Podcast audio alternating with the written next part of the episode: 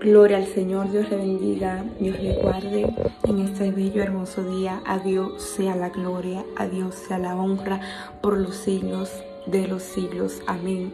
Damos gracias al Señor porque Él ha sido más que bueno en esta hora de la mañana, que nos ha permitido un día más. Tenemos que ser agradecidos. Alabado sea el nombre del Señor con nuestro Señor Jesucristo que nos permitió abrir los ojos.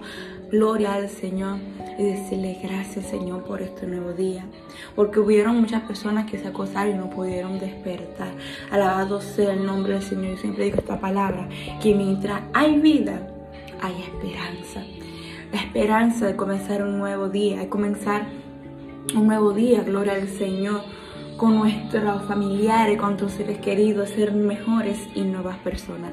Dios le bendiga y Dios le guarde.